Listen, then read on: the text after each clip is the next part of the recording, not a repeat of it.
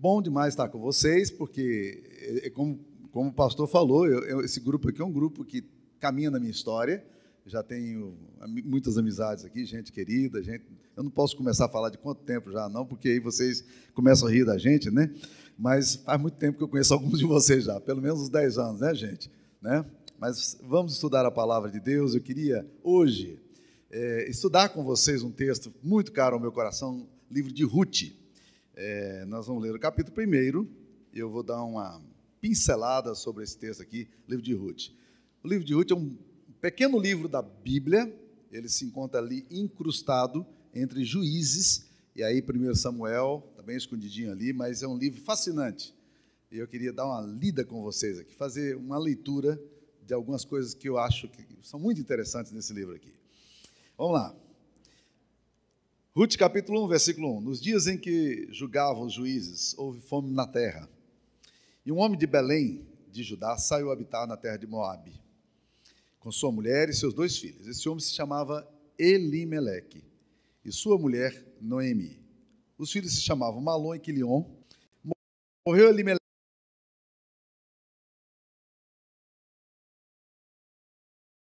marido de Noemi, e ficou ela com seus dois filhos os quais casaram com mulheres moabitas, era nome, o nome de uma órfã e a outra Ruth, e ficaram ali quase dez anos.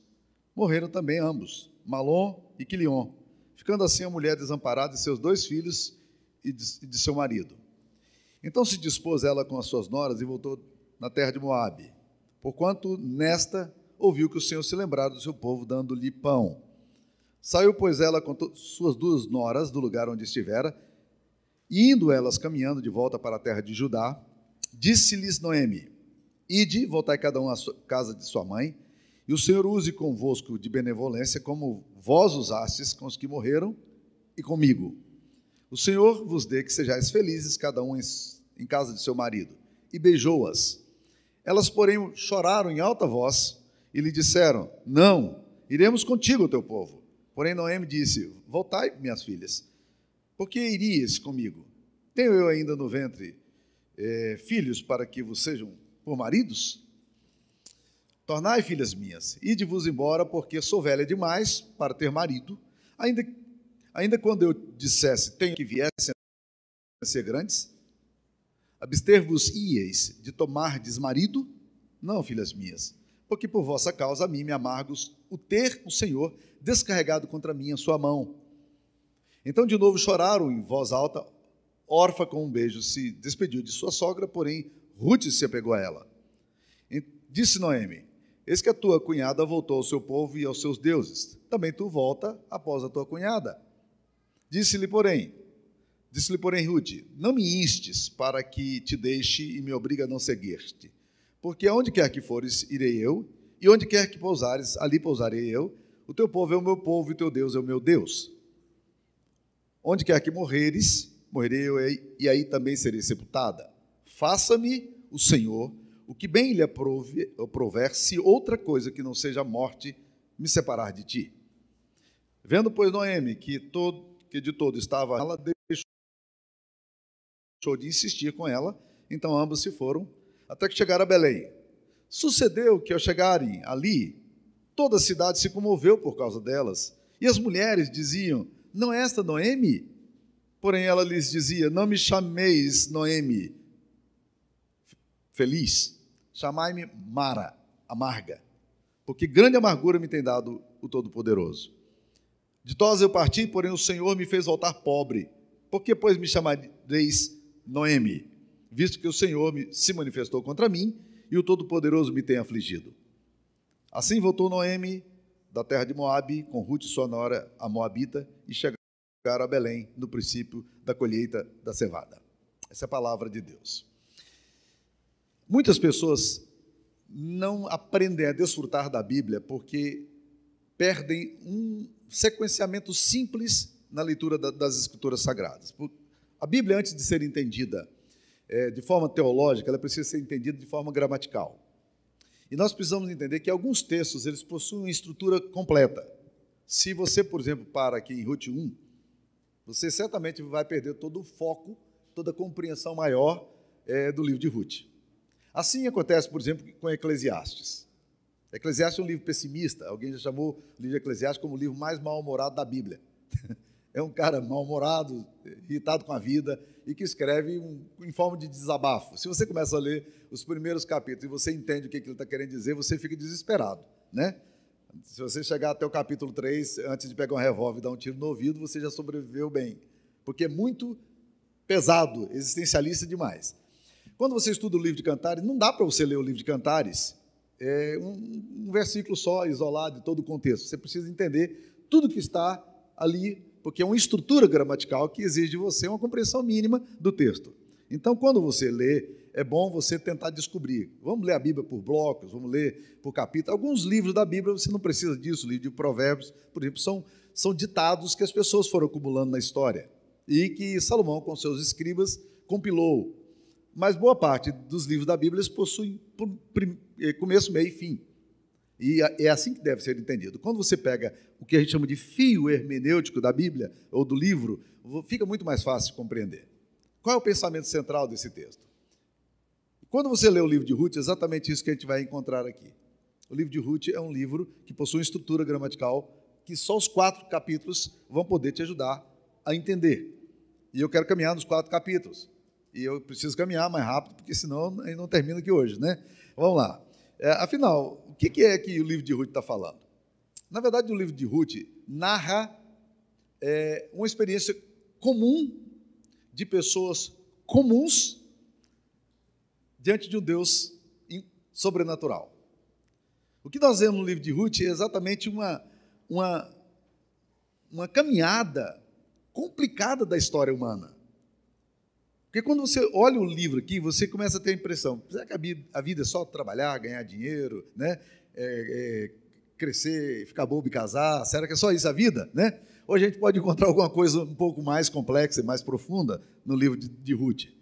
O livro de Ruth, então, vai ser escrito nesse momento da história é, do livro de Juízes, que foi um livro que demorou muito tempo para ser escrito, são 335 anos que levou para ser escrito. Para você ter uma ideia, nós estamos falando aí do descobrimento do Brasil há 500 anos atrás. Na verdade, quem descobriu o Brasil não foram os portugueses. Nós, na verdade, os portugueses estavam perdidos. Eles caíram aqui. Haviam 6 milhões de brasileiros já no Brasil em 1500. E aí, quando eles caíram aqui, eles estavam perdidos e nós descobrimos eles. Mas é a história, bem, deixa para lá só um desabafo. Não tem que entrar nesse aspecto aqui agora.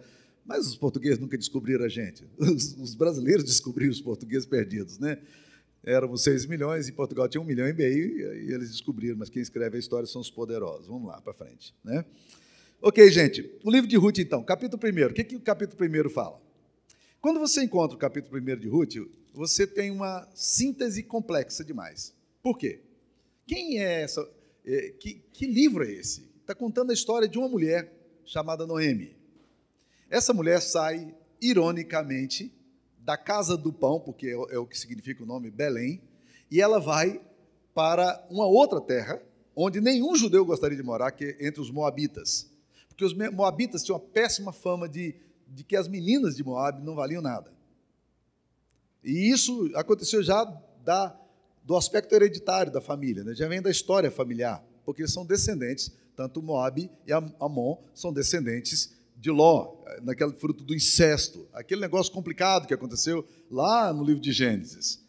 Mas ali desenvolveu uma história complicada, familiar, é, é, familiar complicada, que vai se arrastando e vai, no decorrer da história, se mostrando como uma grande tragédia, um grande sofrimento. E, mas eles precisam sair por quê? Por razões é, de sobrevivência. Não tem pão, uma seca imensa, é, povos, pessoas pobres, elas precisam sair da casa do pão que não tem pão e vão para a casa de Moab. E eles vão, o nome desse homem é Elimeleque, e ele vai com a sua esposa Noemi e tem dois filhos. É, os dois filhos tem o nome deles aqui, Malon e Quilion. Por favor, não coloque o nome dos filhos gêmeos quando nascer, nem dos netos de Malon e Quilion, porque não vai ficar bem. Mas está aqui, né? o nome deles era esse. E a Bíblia diz aqui que quando eles chegam ali, o pior que eles poderiam esperar aconteceu, porque o marido morre as meninas casam, os meninos casam com duas garotas de Moab, e o marido morre. Bem, já seria uma tragédia em si infinita. num local onde não tem sistema social, sistema econômico, tanto é que as viúvas, os estrangeiros e os órfãos são, são os filhos, são, fazem parte do grupo dos vulneráveis no Antigo Testamento. Mas o que, que acontece nessa hora? Ela fica com seus filhos. Ok, então, de certa forma, as coisas estão protegidas. Porque os filhos estão ali com ela e as duas noras estão com ela, a família ainda existe, vamos para frente. Mas se você achava que a história já era complicada, a história vai ficar mais complicada. Morrem os dois filhos dela. E ela tem uma relação muito interessante com as noras. Alguém disse até que, que isso só aconteceu porque os filhos já morreram, né? Diz que a, a, a sogra só tem uma boa relação com a nora quando seus filhos morrem, né? Mas parece que é uma tragédia que acontece aqui nesse texto. E essas meninas se ligam com as, ficam muito ligadas à sogra dela, muito ligadas são amigas. E chega um determinado momento em que a história, as coisas não estão bem em Moab, e elas ouvem falar: olha, Deus abençoou a terra da casa de pão, em Belém. Vamos voltar para Belém. E ela decide: eu vou voltar para o meu povo. E ao voltar para o povo dela, as meninas grudam nela e dizem assim: eu vou com, nós vamos com vocês. Você. Nós somos da mesma família, nós vamos juntos. E aí, Noemi tenta convencê-las, dizendo o seguinte: olha, não vão voltar comigo. Não é uma boa proposta. Por quê? Havia uma lei antiga, a lei do levirato, que nós nunca vamos entender na nossa, nossa cultura, que dizia o seguinte: quando uma pessoa, um filho morria, quando um, uma pessoa é, e não tinha filhos, o irmão tinha que se casar para suscitar descendência ao filho que já, ao, ao homem que já morreu. É louca essa chamada lei do levirato. Louca. Para nós não faz nenhum sentido culturalmente falando. E ela então tenta argumentar, gente, se eu ainda casasse hoje, se eu engravidasse hoje, vocês esperariam que esses meninos virassem homem, homens para se casar com vocês, para suscitar descendência aos, aos meus filhos que já morreram? O argumento dela é um argumento lógico.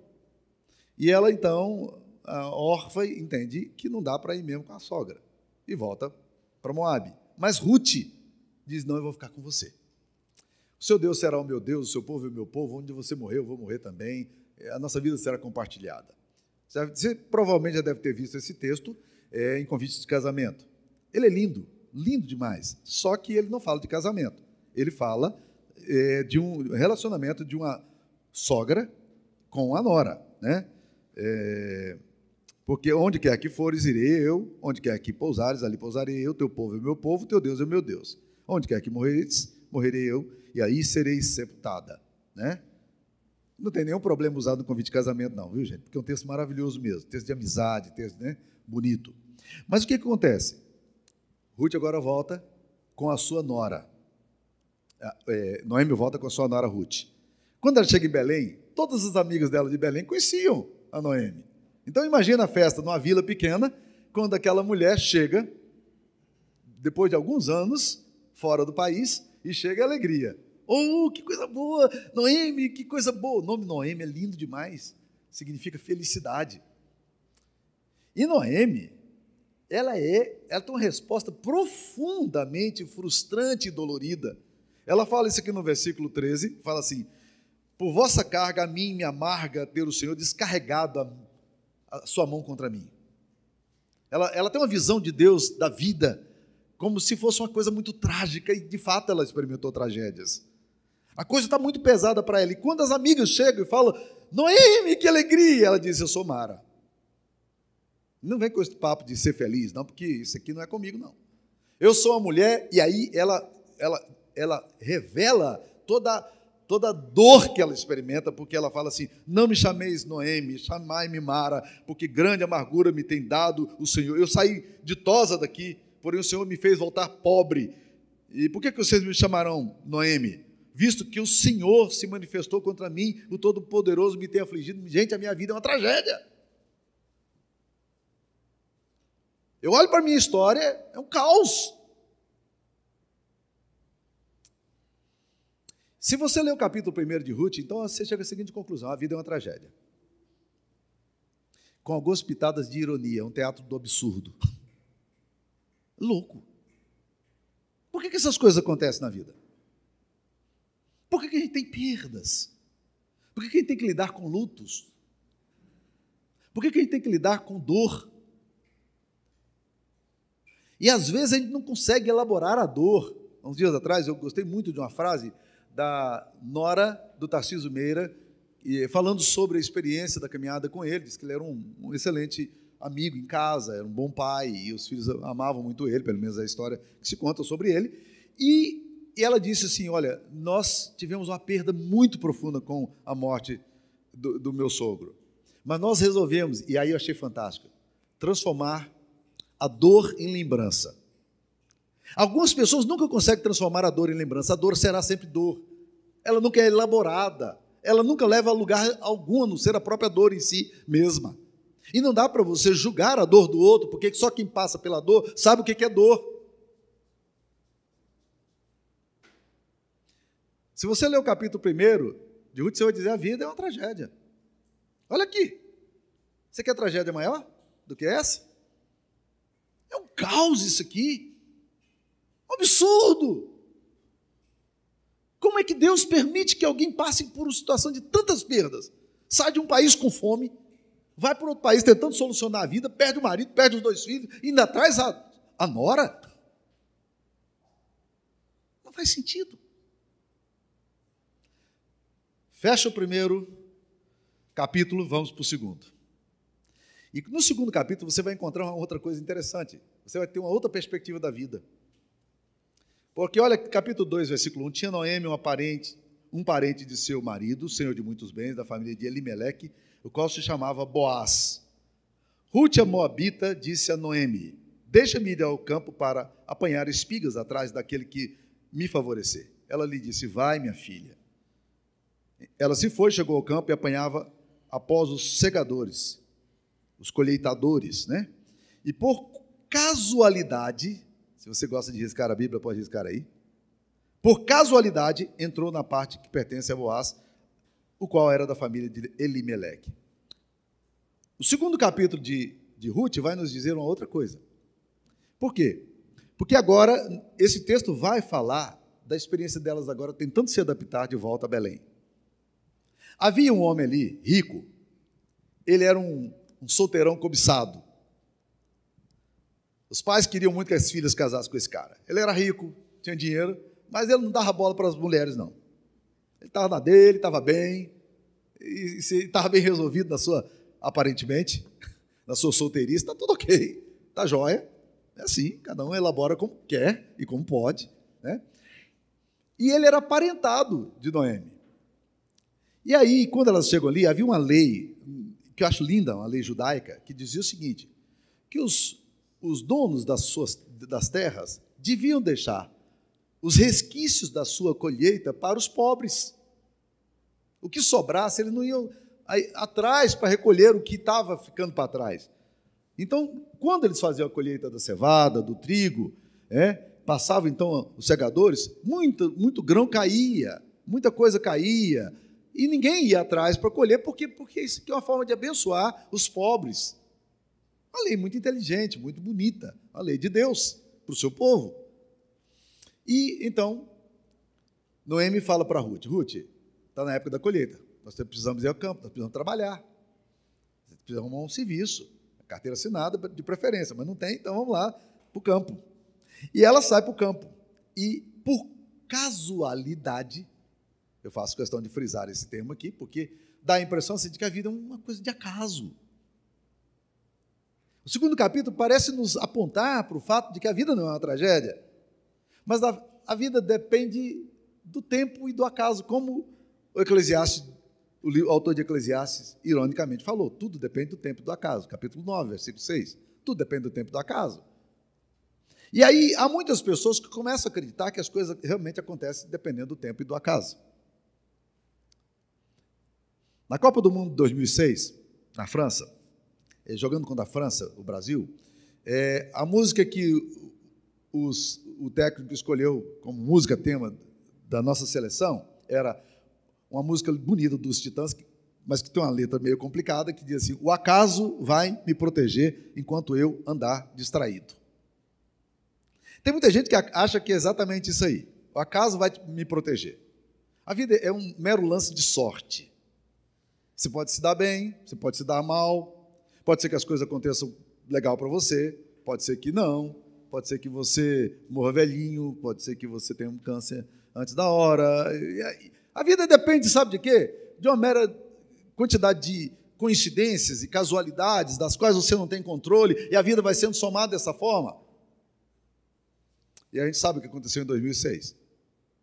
Zidane cruzou a bola, Thierry Henry entrou, marcou o gol, o Brasil está desclassificado. O acaso não protegeu enquanto a seleção brasileira estava desprotegida. E muita gente acha que a vida é assim.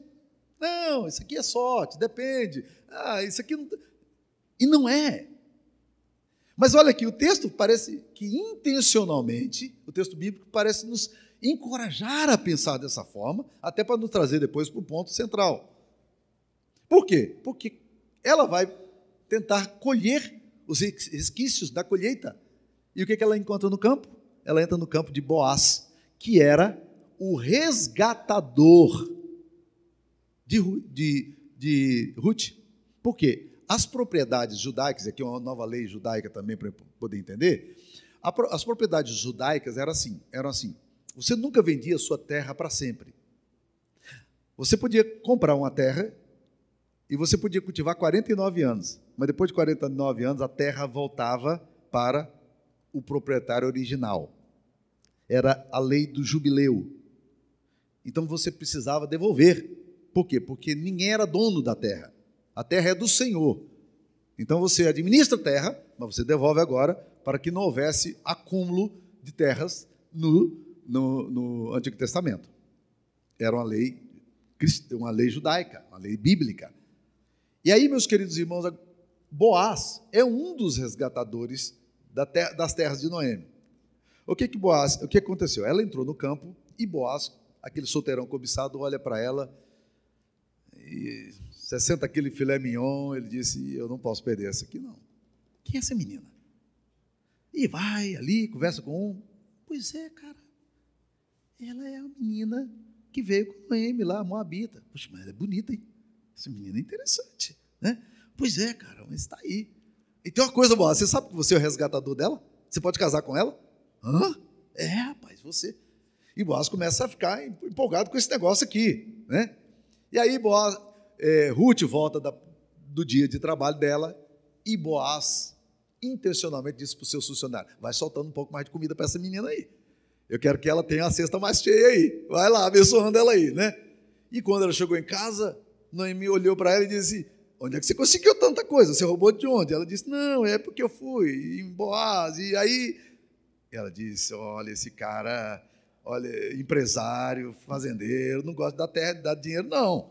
Esse negócio aí tem alguma coisa. E a Noemi já começou a olhar a coisa de uma forma assim, tipo assim, é, é, olha, presta atenção, minha filha, porque esse negócio aqui é, parece que vai dar jogo, né? Então, quando você olha o texto do capítulo 2 e você lê, você tem a sensação de que a vida é uma casualidade. Por acaso entra ali no campo, por acaso as coisas acontecem, por acaso ele está vinculado à história, ele é o resgatador que pode comprar a terra é, de Elimelech, que já faleceu.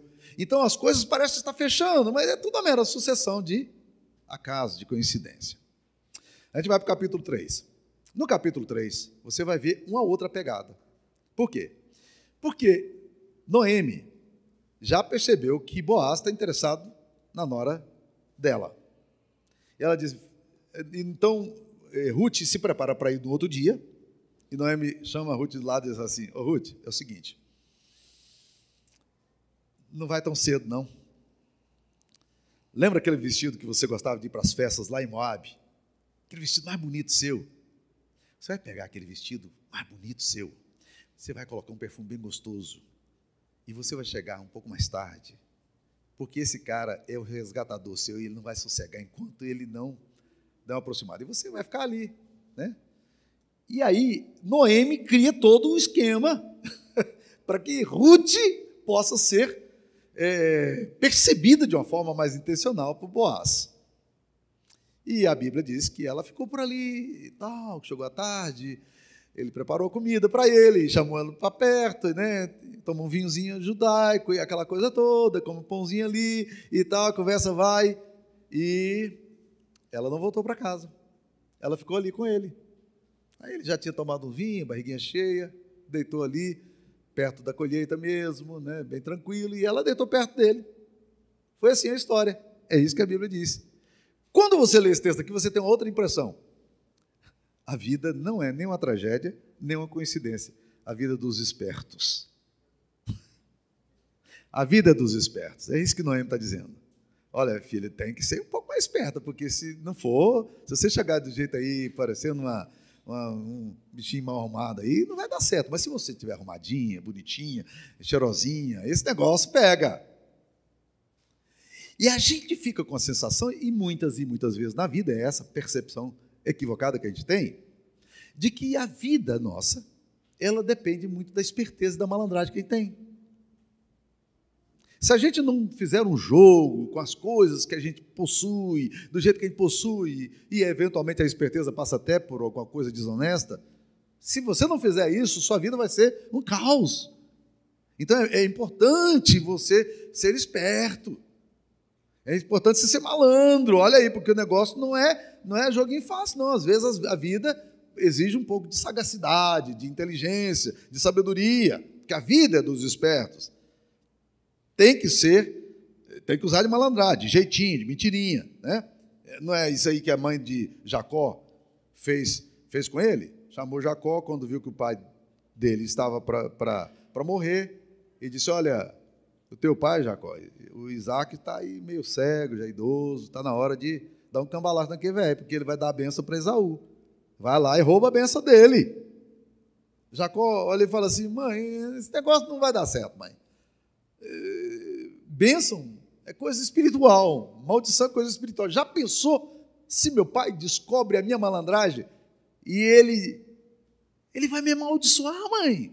Eu vou trazer maldição sobre mim. A senhora está ficando doida. Jacó, que não era flor que se cheire, teve uma percepção muito interessante que Rebeca, a mãe, não teve. Naquela hora, Rebeca tinha que ter parado e dito: Puxa vida, para onde eu estou levando meu filho? Mas não foi isso que ela fez. Ela, pelo contrário, ela se tornou mais autoritária, porque muitas vezes a gente, quando perde a razão, a gente se torna mais autoritário, e diz para Jacó: vai, faz o que eu estou mandando você fazer, e me obedece, cala a boca e caia sobre mim essa maldição. Jacó olhou e disse: Hum, esse negócio de maldição e bênção, esse negócio espiritual aí, não é muito espiritual, não, esse negócio aí. Às vezes a gente faz isso nos nossos relacionamentos familiares. A gente fala sempre da graça, da bondade, da direção, da honestidade. Na primeira ocasião, os nossos filhos percebem que nós vamos vender nossa alma para o diabo se a gente puder ter uma vitória ou, uma malandragem. Então, o perigo da gente aqui é perder o ponto. O livro de Jó, no capítulo 5, versículo 12 e 13, fala assim: Deus frustra as maquinações dos astutos para que as suas mãos não realizem seus projetos. Mas quando você lê o livro de Ruth aqui, você tem a impressão de que Noemi mandou legal, né? E que a vida também, de repente, é assim. A gente usa um pouco de safadeza, de esperteza, de malandragem, a gente vai conseguir a coisa. Bem, e ela conseguiu. O que é assustador é que ela conseguiu. Isso não significa que malandragem é um, é um caminho que nós devamos correr, ainda que tenhamos sucesso aparente. Tá? Bem, o texto então vai nos mostrar no capítulo 3 é, do capítulo 1, que a vida parece ser muitas vezes uma tragédia. No capítulo 2, mostra que a vida muitas vezes parece ser uma coisa de casualidade, de acasos, de coincidência. E no capítulo 3, parece que a vida depende da esperteza e malandragem que a gente usa. Aí nós vamos para o capítulo 4. O capítulo 4, se você não ler Ruth até o capítulo 4, você pode então ficar com a impressão aí de que as coisas são assim mesmo. A Bíblia diz que Boaz, quando descobre Ruth ali é, deitado aos pés dele de madrugada, ele, ele a, a, cobre, e a Bíblia diz que, que ele, então, no outro dia, já amanhece disposto e vai lá na frente, na, na porta da cidade, para dizer: Olha, eu quero resgatar você, mas eu não posso resgatar, porque eu descobri que tem um cara antes de mim, que está na, na lista de prioridade. E aí eu vou preciso desse cara. Chamou o homem lá e falou: Olha, você precisa comprar aquela terra lá, resgatar aquela terra lá de Noemi. Ela está à venda. Você quer comprar? Ele disse: Ah, quanto é? Quanto? Fulano, tanto. Ele fez as contas lá, jogou na calculadora dele, né, o Excel, disse, opa, esse negócio aqui funciona mesmo, vai dar. Eu fico com a terra. Boaz disse assim, só tem um problema. Se você ficar com a terra, você tem que ficar com a mulher também. tem que levar, é o pacote. Você tem que comprar a terra e casar com Ruth. Ele devia ter uma mulher muito brava, né? E quando ele pensou, ele falou assim, cara, esse negócio aqui não vai dar certo, esse preço é muito caro. Minha mulher não deixa, não. E ele diz, não, mas aí não dá, não. Com a mulher não, não rola, não, não vai dar. Não tem jeito. É? E aí, Boaz diz, então, se você não vai comprar, eu compro. Comprou a terra e, e levou a mulher de pacote, no pacote. Foi isso que aconteceu no texto bíblico aqui.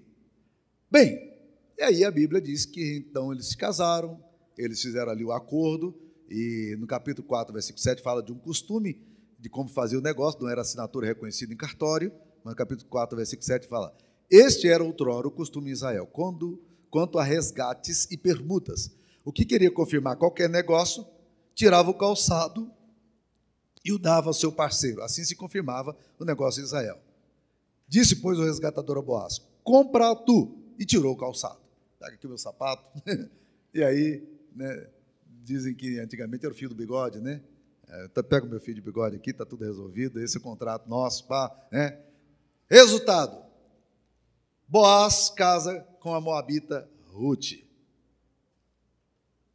O que é muito estranho, muito estranho, é que o nome dessa Moabita, de um povo desprezado pelos judeus, é que o nome de Ruth vai surgir na genealogia de Jesus. Não é maravilhoso, impressionante isso? Aliás, você já pararam para pensar que todas as quatro mulheres que aparecem na genealogia de Jesus, nenhuma delas tem uma história bonita? A história toda delas é de complicada. A Bíblia fala de Raabe. Raabe era prostituta de carteirinha. A Bíblia fala de, de Batseba. Batseba foi a Mônica Lewinsky, do Clinton. É. Fala dessa mulher aqui, Moabitas. Quem é que quer relacionamento com Moabita, gente? Quem é que quer? Só tem, essa família não presta. Na verdade, meus queridos, a genealogia de Cristo é um triunfo da graça. É assim que Deus faz conosco também a graça dele. E eu quero mostrar, meus queridos, que esse texto tenta nos conduzir à compreensão de que a vida não é uma tragédia, a vida não é uma sucessão de acasos, a vida não é dos espertos, mas a vida está nas mãos de um Deus que conduz a história como ele quer conduzir. Aliás, quando você lê o, Antigo Testamento, essa compreensão maior que você tem. É que não é a história do povo judeu, mas é a história de um Deus caminhando no meio da história de um povo. Assim como este Deus o Deus de nosso Senhor Jesus Cristo, Deus Pai, Filho e Espírito Santo, ele caminha na nossa história. A nossa história ela é permeada por uma, uma marca de sobrenaturalidade, porque é assim que as coisas acontecem nas Escrituras Sagradas. E aí o que você vê, meus queridos? Capítulo 4, versículo 13 diz assim: Assim tomou Boaz a Ruth e ela passou a ser sua mulher. Coabitou com ela e o Senhor concedeu que concebesse e tivesse um filho. Então as mulheres disseram a Noemi, a, a Noemi que não quer ser chamada mais de Noemi, como nós ouvimos já, né? Seja o Senhor bendito que não deixou hoje de te dar um neto que será teu resgatador, e seja famado em Israel o nome desse. Ele será restaurador da tua vida, Noemi. Ele será consolador da tua velhice, pois tua nora que te ama o deu à luz e ela te é melhor do que sete filhos. Noemi tomou o menino e o pôs no colo e entrou a cuidar dele. Cadê a mulher que diz que o Senhor pesou a mão sobre ela, que o Senhor se esqueceu dela, que o Senhor transformou a vida dela em amargura? Olha o poder e a graça de Deus de mudar a nossa história sobrenaturalmente. Agora tem um detalhe aqui, meus queridos, que nós não podemos perder. Porque o que acontece? Quando você termina a história aqui, pá, as vizinhas lhe deram o nome, dizendo a Noemi, nasceu um filho, chamaram Obed. Este é o pai de Jessé, pai de Davi. Às vezes a gente entra aqui na genealogia e a gente diz, ah, genealogia não quero ler, não. É fundamental que a gente leia a genealogia. Porque esse texto aqui está querendo dizer o quê? Esse texto está querendo fazer o gancho maravilhoso com a presença de Jesus lá no Novo Testamento. Quem é que nasce desse relacionamento aqui agora? Obed. Bem, para muitos de vocês, Obed não faz muito sentido. Vocês nem sabem quem é Obed. Para muitos de vocês, faz. Porque Obed é pai de quem? É pai de Jessé. Jessé é pai de quem? De Davi. Quem é Davi? Davi é o rei mais querido de Israel em toda a história. Isso significa dizer que a mulher que é fracassada, a mulher que é esquecida, a mulher que é esmagada pela mão de Deus, na verdade, ela tem o privilégio de pegar nas mãos dela a coisa mais linda de um bebê que vai se tornar o avô de Davi. Ela nunca poderia imaginar onde Deus a levaria. E que seu nome estaria nos anais como uma mulher trisavó de Davi.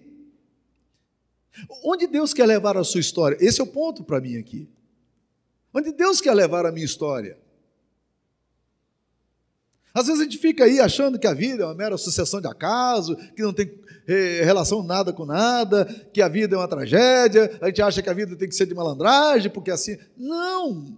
A vida está nas mãos de um Deus que conduz a história como quer conduzir a história. Mas para aí, eu não quero parar com você aqui ainda, já seria fantástico saber que essa mulher pega no colo o seu trineto, que é Davi. Mas a história não para aqui. Porque é da herança dessa mulher, é de Ruth, e vai passar pela, pelo sangue de Ruth o sangue do nosso redentor Jesus, que um dia vai ser derramado lá na cruz no Novo Testamento. Por quê? Porque Jesus vem da tribo de Judá, da raiz de Davi. Ele é o rebento prometido por Deus, o Messias aguardado.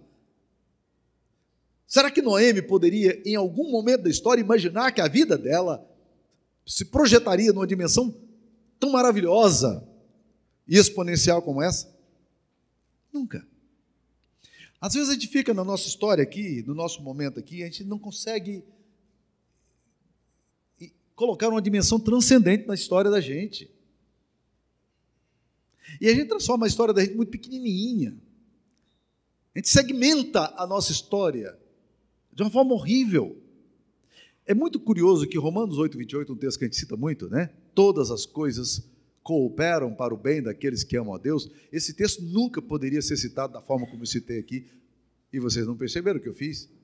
Porque originalmente a ideia, é, todas as coisas juntamente, juntamente, não um bloco da história, não um segmento da sua história, não um momento da sua história, mas as coisas juntamente cooperam para o bem das, daqueles que amam a Deus, porque a história nossa é a história de Deus permeada pela sobrenaturalidade, por um Deus que caminha conosco misteriosamente.